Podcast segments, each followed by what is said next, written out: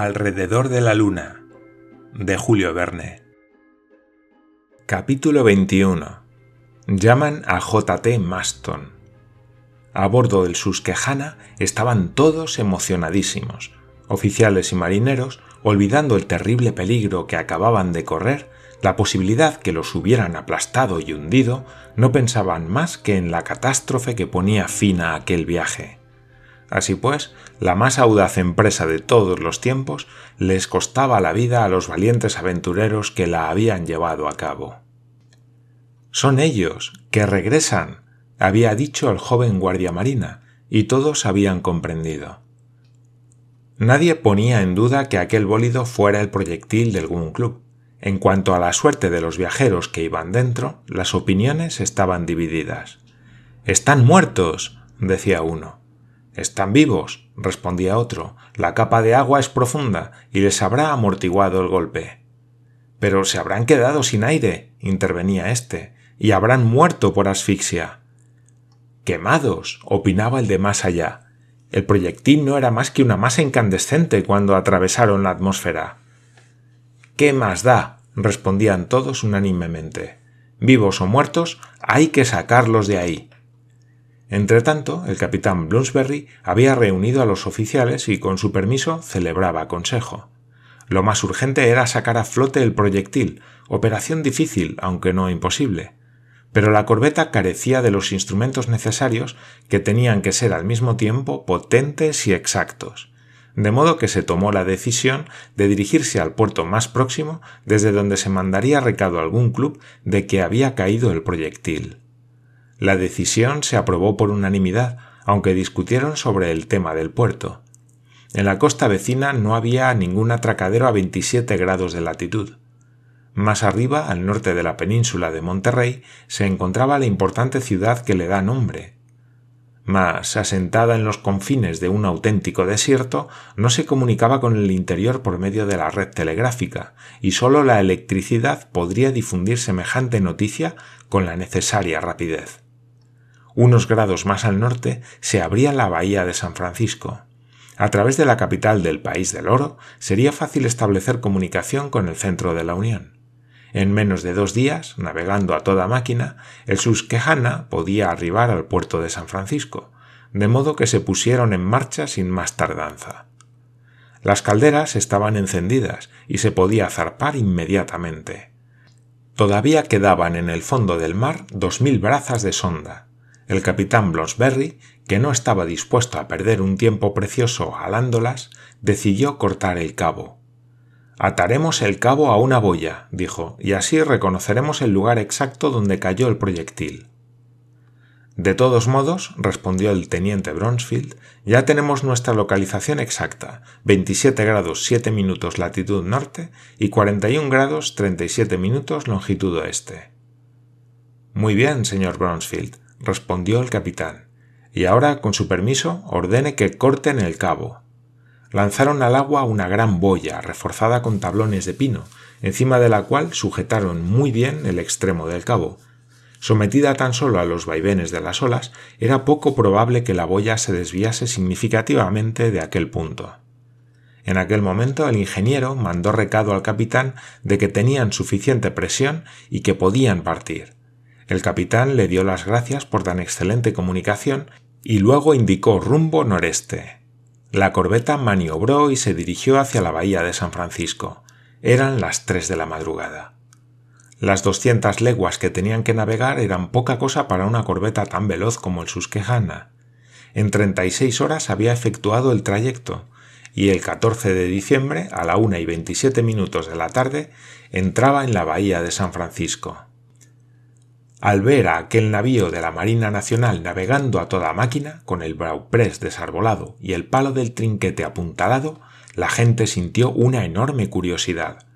No tardó en congregarse en los muelles una apretada muchedumbre a la espera de que desembarcara la tripulación. Después de fondear, el capitán Blonsberry y el teniente Bronsfield descendieron en un bote de ocho remos que los trasladó a tierra saltaron al muelle y sin responder a ninguna de las preguntas que les hacían, gritaron El telégrafo. el propio oficial del puerto los llevó a la oficina de telégrafos, rodeados por una multitud de curiosos.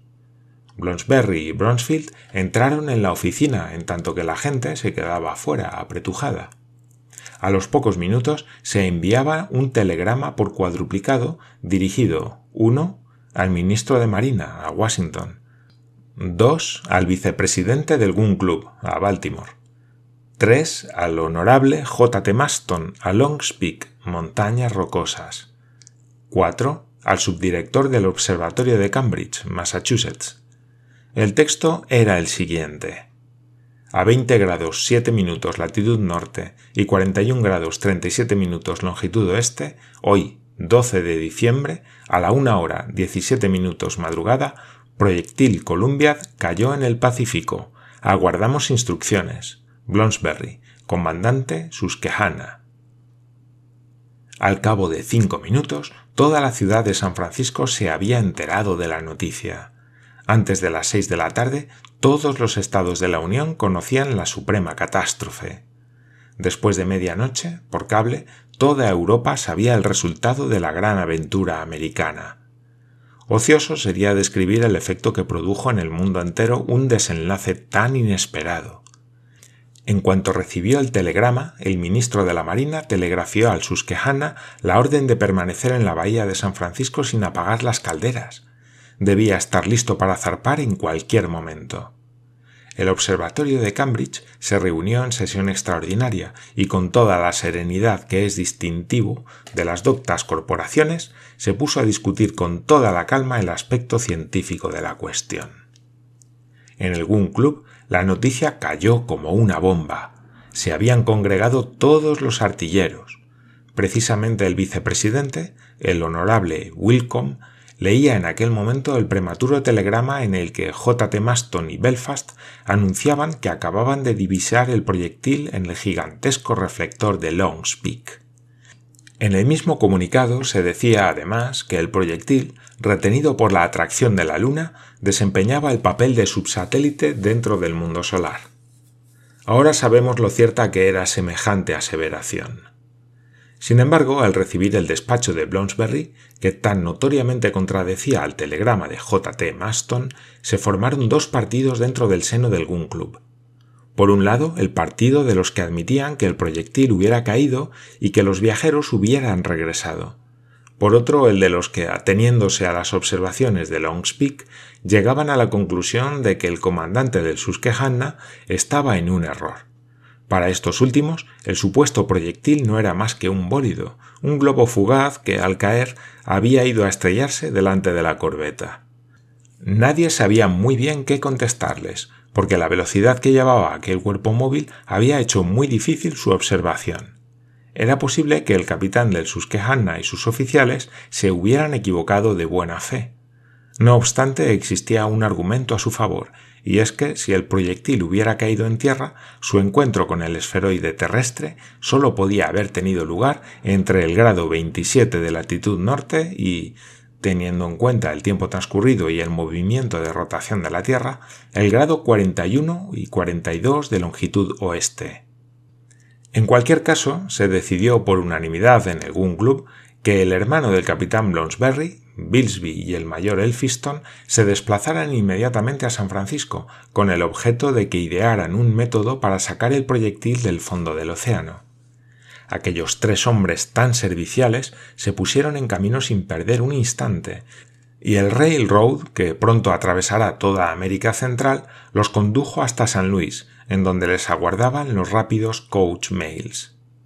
Casi en el mismo instante en el que el ministro de la Marina, el vicepresidente del Gun Club y el subdirector del observatorio recibían el telegrama de San Francisco, el honorable J. T. Maston experimentaba la más intensa emoción de su vida, ni tan siquiera comparable a la que había sentido cuando le explotó el famoso cañón, y que, de nuevo, estuvo a punto de costarle la vida.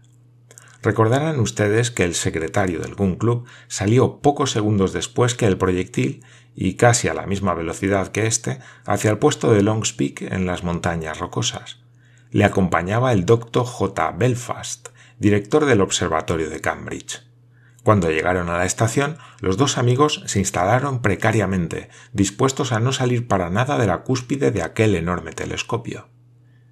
Ya saben ustedes que aquel gigantesco instrumento se había montado con reflectores del tipo que los ingleses llaman de front view.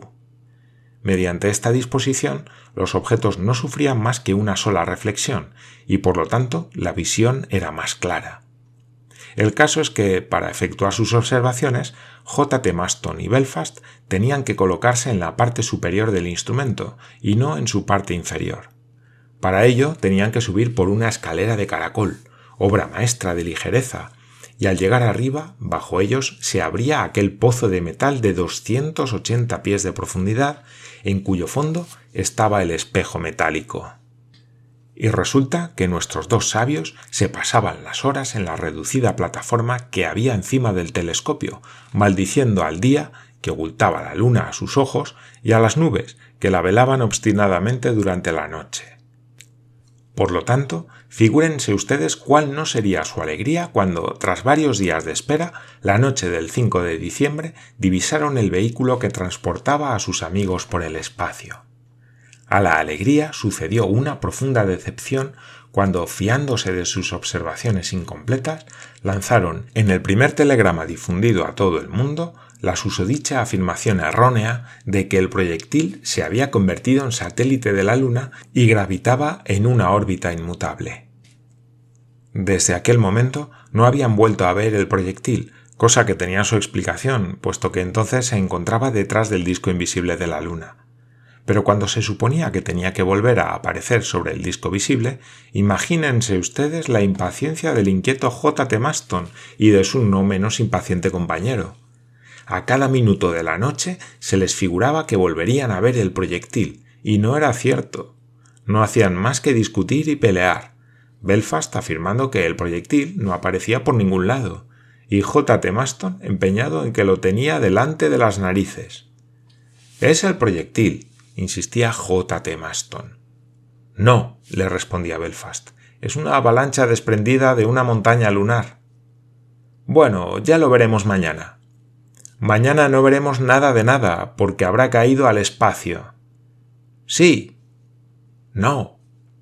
Cuando se ponían en ese plan, el genio del secretario del Gun Club, que todos conocían sobradamente, constituía un verdadero peligro para el honorable Belfast. La coexistencia de aquellas dos personas hubiera llegado a ser imposible si un inesperado acontecimiento no hubiera venido a poner punto final a sus eternas discusiones. Durante la noche del 14 al 15 de diciembre, nuestros dos irreconciliables amigos se dedicaron a observar el disco lunar. Como de costumbre, J. T. Maston arremetía contra el doctor Belfast, que también estaba bastante alterado el secretario del Gun Club sostenía por milésima vez que acababa de avistar el proyectil, añadiendo incluso que había visto la cara de Michel Ardan a través de una de las portillas. Subrayaba sus razonamientos con una serie de gestos que resultaban la mar de preocupantes debido a su terrible garfio. En aquel momento, eran las diez de la noche, apareció en la plataforma el criado de Belfast y le entregó un despacho. Era el telegrama del comandante del Susquehanna. Belfast rompió el sobre, leyó el mensaje y lanzó un grito. ¿Y eso? dijo J. T. Maston. El proyectil. ¿Qué pasa? Ha caído en la tierra. Esta vez le contestó otro grito, un rugido se volvió hacia J. T. Maston, el cual, desgraciadamente, había cometido la imprudencia de recostarse sobre el tubo de metal y se había caído por el agujero del inmenso telescopio. Era una caída de 280 pies. Belfast, acongojadísimo, se precipitó hacia el orificio del reflector. Respiró aliviado.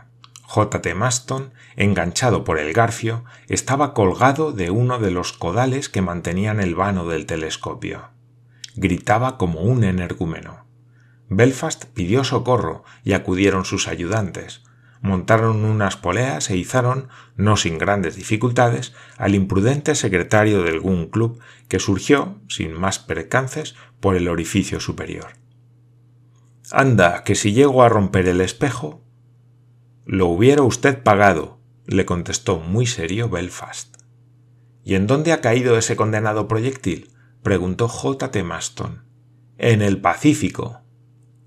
Vámonos.